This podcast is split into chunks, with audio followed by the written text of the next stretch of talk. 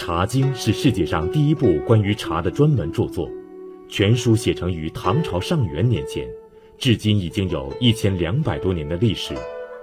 作者陆羽收集历代关于茶叶的史料，用十章的篇幅，从茶叶栽培、生产加工、药理、茶具、产区划分以及历史文化等方面，总结了当时茶叶的生产与技术经验。成熟以来，一直被奉为茶文化的经典，对世界其他地区的茶叶与文化也产生了极大影响。您说这本书吧，我读了这本书，发现哈，就是咱们中国人喝茶历史有点悠久，但是现在喝茶的方法跟那个时候很不一样了，是吧？哎，非常不同。嗯，那时候那个茶的话，就跟跟咱们熬菜汤似的，跟咱们它是煮的，它是用来煮的。我们现在是已经是泡茶了，是在泡茶。实际上，真正泡茶的这个时间的话呢，我们是从这个清初的时候，嗯，才真正的是确定了以泡茶为主流的这样的方式。实际上，现在西南少数民族的话，还仍然有那种煮茶的那种方式在存在。对，因为他写的那个时候是唐代，还有宋代，唐宋之交嘛。然后那个时候，我发现他书里讲的都是煮茶，《茶经》里边他就专门有一章讲了这个呃煮茶的器具，呃，就提到了釜。您今天也带了一个来，我我给大家端上来看一看，这玩意儿有点历史了，多少年了？大概是百来年左右。呃是哪儿的府？是日本的。是日本的府哈。这玩意儿和当时陆羽书里面所写到的那个时代，就是唐代的时候煮茶的工具比较接近，哎是吧？比较接近。底下是放炭的，然后呢，这个里面是煮茶的。哎，这里面煮茶、这里面煮煮粥都可以。哎，上面煮茶煮粥两边写了字嘛，就是说这个这叫鸡来饭，就是说饿了可以在里头煮饭吃。对煮饭煮粥。啊，再转过来一看，可来茶，可来茶，就是说当你渴了的时候，可以在里面煮茶，跟这个非常接近我们陆羽的所要做的符。你看我，你刚才你拿那本《茶经》啊，上面有一个我们可以看，看里面的图，这个是唐代的银符，这是唐代的银符。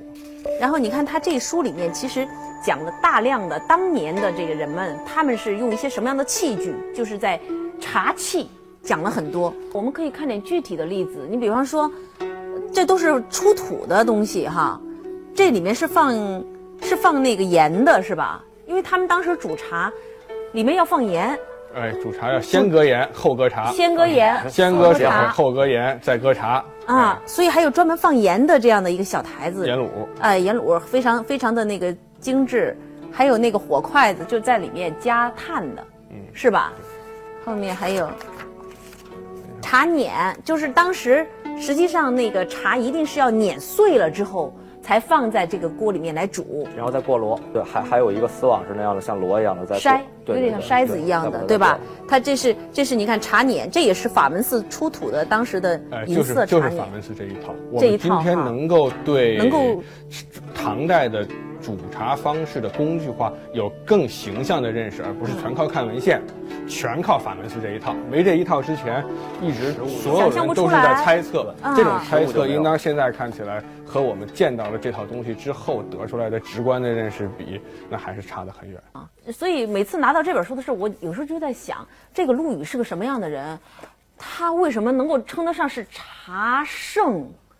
然后他的这个人生，我看了之后，我发现很传奇啊！这个人，你看陆羽啊，他实际上是一个孤儿，他自己在自传里面就说了，三岁的时候就被遗弃了，然后呢，就就没有父母了。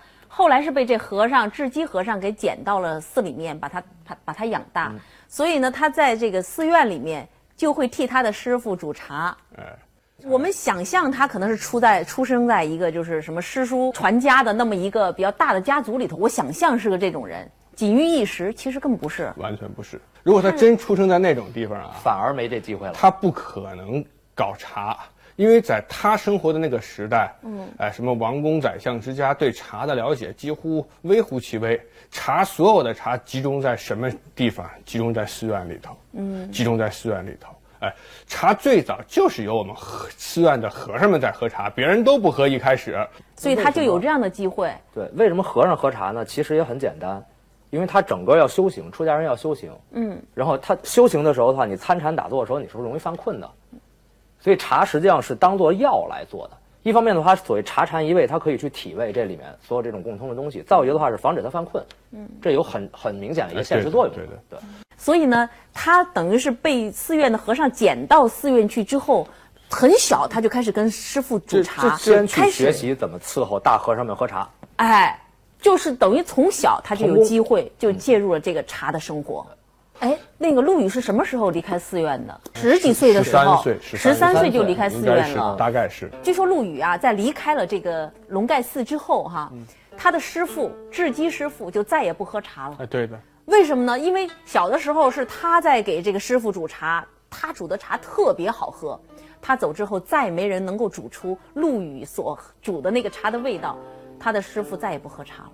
哎，陆羽那老和尚后来这个，呃，传说老和尚到宫廷里去，皇上给老和尚喝茶，哎、请这个人煮不行，那个人煮不行，然后突然说我这还有一人煮的，你喝。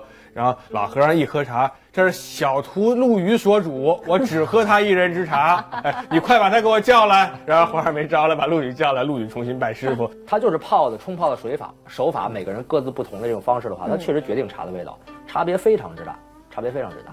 你看，我我我记得有一个故事，就是说陆羽见水。我看了，我觉得这种神话送给陆羽，可能是有有点道理的。就是说，有一次那个我记得是湖州刺史李继清就碰见了这个陆羽，然后呢，他就说：“哎呀，你看这个扬子江上的南陵水是天下一绝，然后您呢又是这个品茶高人，两绝碰一起，就是二妙碰一起啊，这个是。”